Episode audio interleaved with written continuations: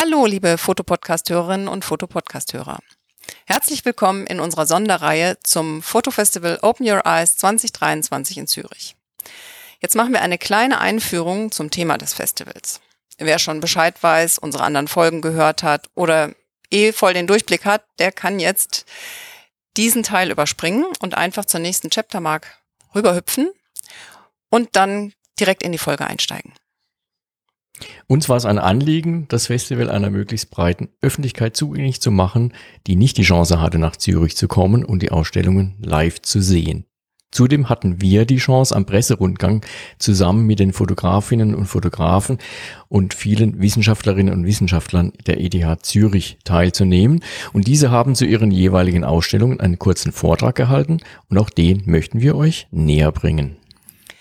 Die Ausstellungen des Fotofestivals Open Your Eyes orientieren sich an den 17 SDGs der UN. Was bedeutet SDG? Das habe ich öfter gehört, diese Frage. Ich werde jetzt einmal versuchen, SDG unfallfrei auszusprechen und im weiteren Verlauf werden wir wieder die Abkürzung benutzen. SDG steht für Sustainable Development Goal. Ihr merkt ein bisschen ähm, sperrig. Im Deutschen heißt das in etwa globales Nachhaltigkeitsziel. Die UN hat 2015 die Agenda 2030 verabschiedet, zusammen mit den 17 Nachhaltigkeitszielen und die kann man, wie Lois Lammerhuber, der Intendant des Fotofestivals, es beschrieben hat, auch als so etwas wie die modernen zehn Gebote verstehen. Ein Rahmenwerk, das nicht an eine Religion gebunden ist und an dem sich jeder Mensch orientieren sollte, so dass wir eine sozial, wirtschaftlich und ökologisch nachhaltige Entwicklung nehmen können. Das ist unser zweites Anliegen mit dieser Sonderserie, einen Beitrag zu leisten, dass sich die Information über die SDGs verbreitet und mehr Menschen darum wissen. Ein Diskussionsteilnehmer hat es in einem der Talks auf den Punkt gebracht, wenn jede und jeder eines der Ziele verbessert, ohne dabei ein anderes Ziel zu verletzen, dann befindet sich die Menschheit auf dem richtigen Weg. Das Fotofestival versucht erstmals Fotografie und Wissenschaft unter einen Hut zu bringen. Zu jedem SDG gibt es ein oder mehrere Fotoausstellungen zusammen mit Lösungsansätzen aus der Wissenschaft. Die Fotoausstellungen zeigen zum jeweiligen SDG, was es noch zu tun gibt oder auch, wo sich bereits etwas bewegt, während die ETH zeigt, wo der Forschungsstand ist. Viel Spaß also mit unseren Episoden zu den SDGs und schaut auf alle Fälle in die Show Notes, denn da haben wir alle Ausstellungsbilder hinterlegt, sowie Informationen zu den Protagonisten der jeweiligen Sendung.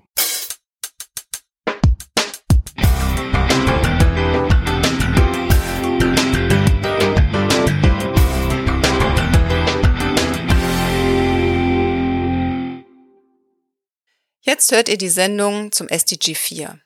Das Nachhaltigkeitsziel 4 ist hochwertige Bildung. Hochwertige Bildung für alle und jeden und überall. Damit sind wir mittendrin in der Ausstellung von Christe Bode. Christe Bodes Ausstellung zu diesem Thema heißt Ich habe einen Traum.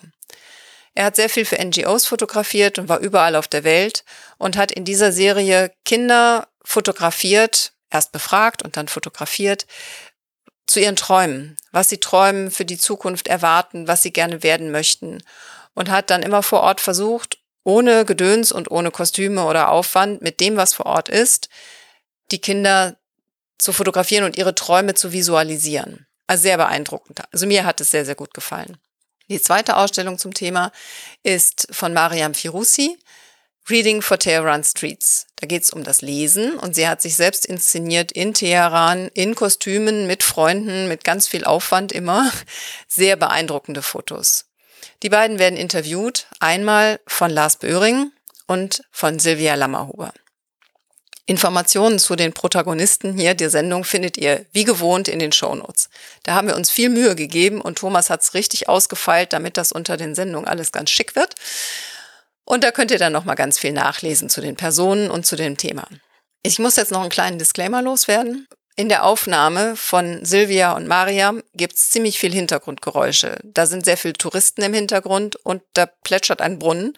Und wenn auch Phonic das nicht alles rausfiltert, werdet ihr also das nicht so eine clean Aufnahme haben. Aber so ist das. So war unser, unser Artist Walk in Zürich. Und dann seid ihr mittendrin. Ich wünsche euch jetzt viel Spaß.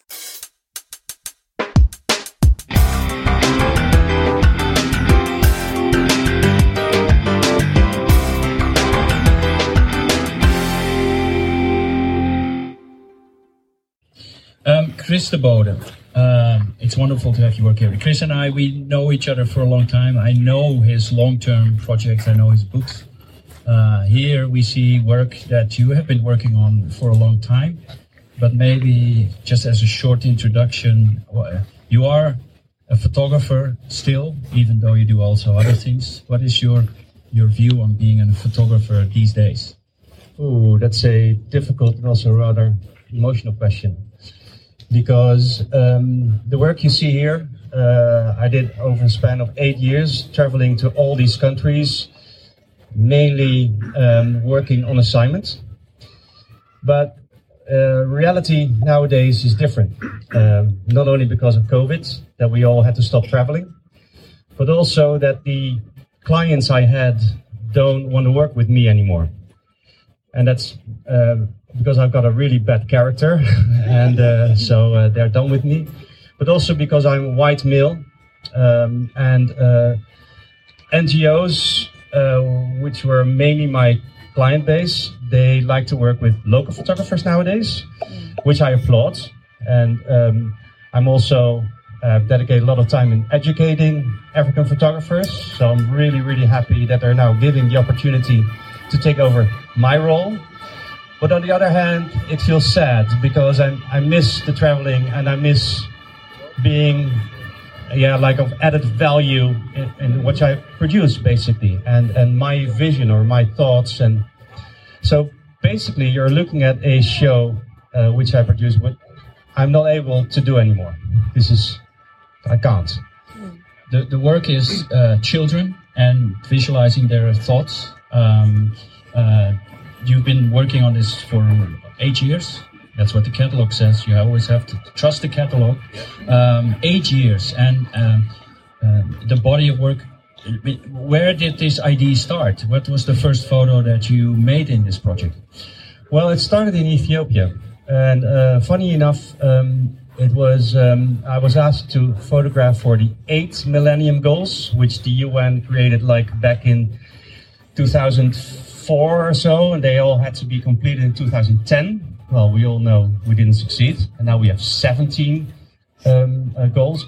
Um, I um, I went to a school in Ethiopia, and I asked kids there what they want to become when they grow up, and that was actually the, the reason why I was asked by another organization to produce this body of work the the oldest one is eight. Do you still are you still in contact with the kids? Do you know what if their dreams come true?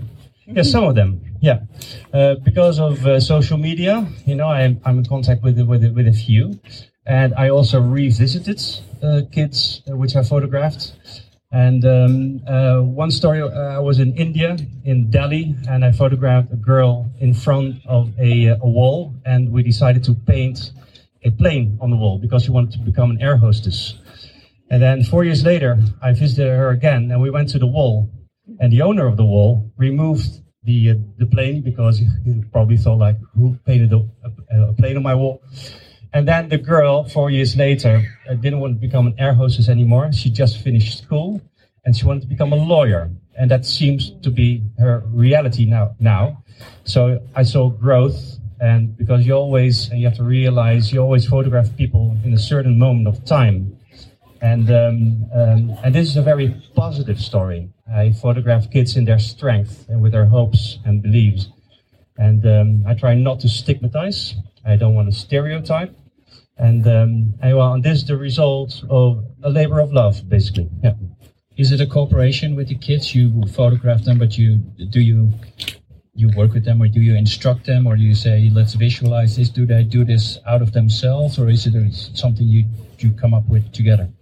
Yeah, it's it's really done together, and um, uh, so the, the talks before I did with a translator, and but every time when I started out photographing them, it was mainly in the place that they love and they like to be at, and we were I was together with them, so it was really a mutual mutual thing. And of course, you know, I was sometimes directing and, and stuff, and uh, but uh, no, it was it's just it's co-creation. Yeah.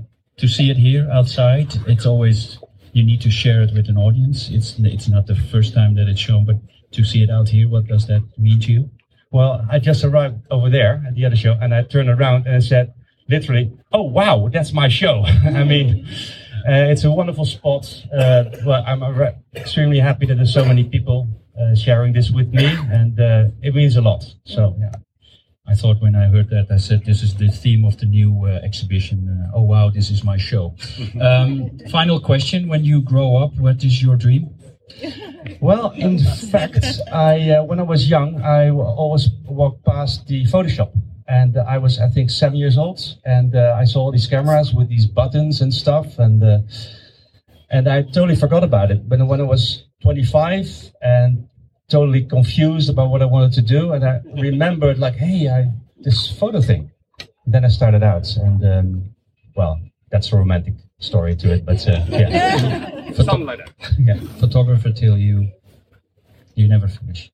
Chris de Bode, thank you so much for sharing your uh, your insights, your thoughts about it, and congratulations having these dreams here on display in Zurich. I, I, I forgot. Listen, um, I want to do some self promotion here because you're all here. I published a book, and it's a lovely book. Here it is. It's uh, it's like contains 70 dreams or so, 17 different dreams. Look at look me up on my website if you're interested. I've got a bunch of books still in my um, in my attic, so uh, feel free. And um, thanks again. Thank you, Chris. Thank you, and Lars. And this show is sponsored by Leica.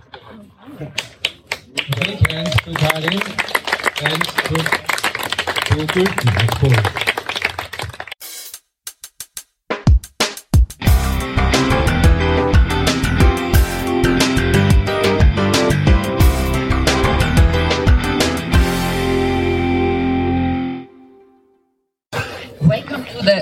Exhibition Reading for Tehran Streets.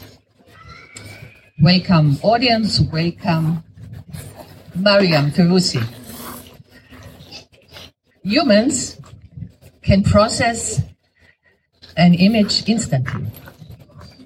A 2014 um, MIT study uh, found that we can recognize an image in just 13 milliseconds that, that is so fast, like we blink.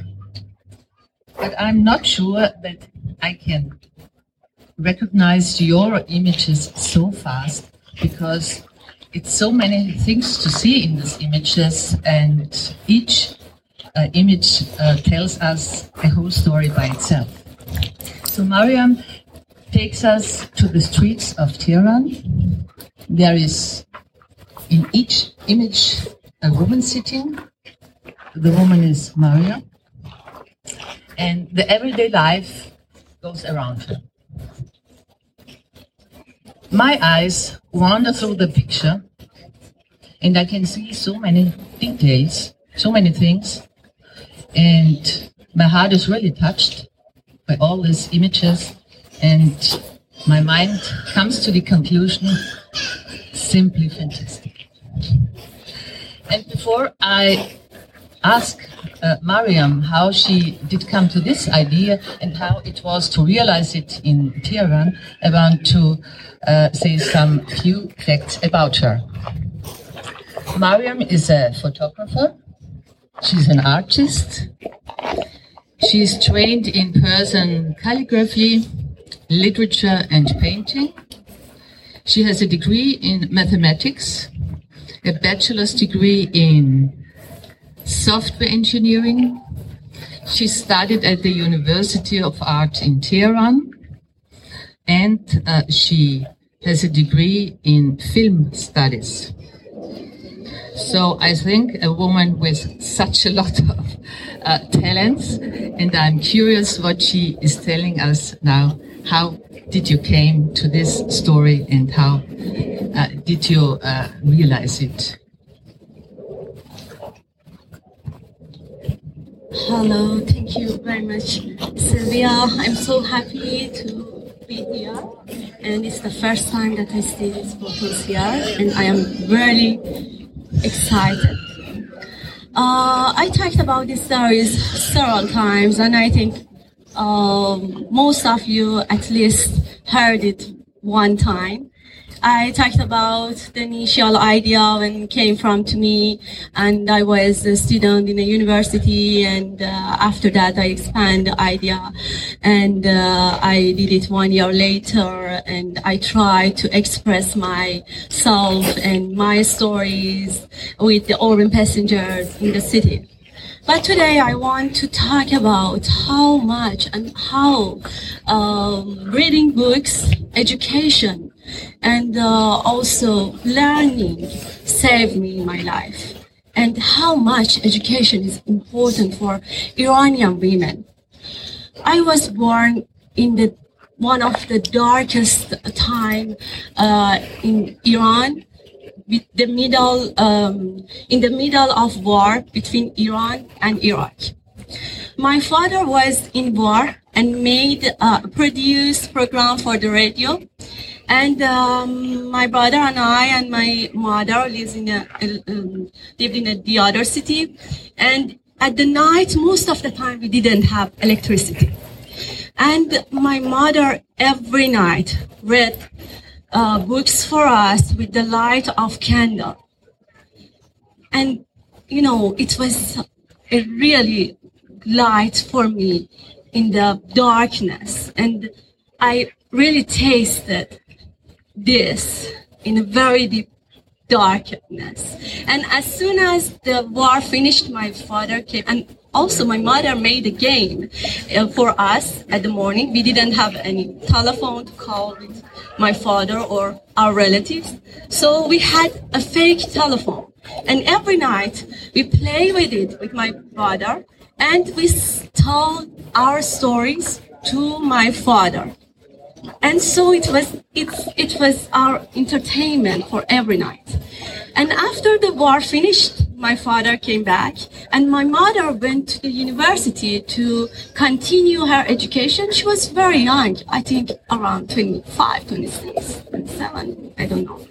And uh, my brother and I, uh, I, I was six, I think, and I went to the yard with my the yard of the university of my father and then my my I'm sorry my mother and then my mother was in the class. I played with my my brother in the yard, and sometimes I look at my mother in the behind the window. She studied hard, and it was a very beautiful image for me. So uh, I grew up with these things, and uh, nowadays when I think about the stories, it is my first series. By this series, I started photography professionally. And I, I think unco- this is the most unconsciousness project that I did. I thought about it a lot. I wrote a lot of stories before I had a long-term uh, pre-production and after that post-production.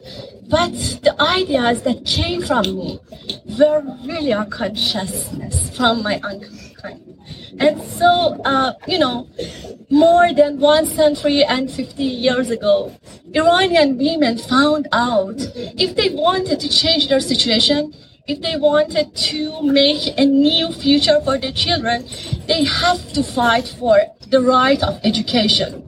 And they suffered a lot. They fight a lot. And now the number of women educated in Iran population is more than men educated. And so you can see now the women in the street after Mahsa they came out and they talked about woman life freedom.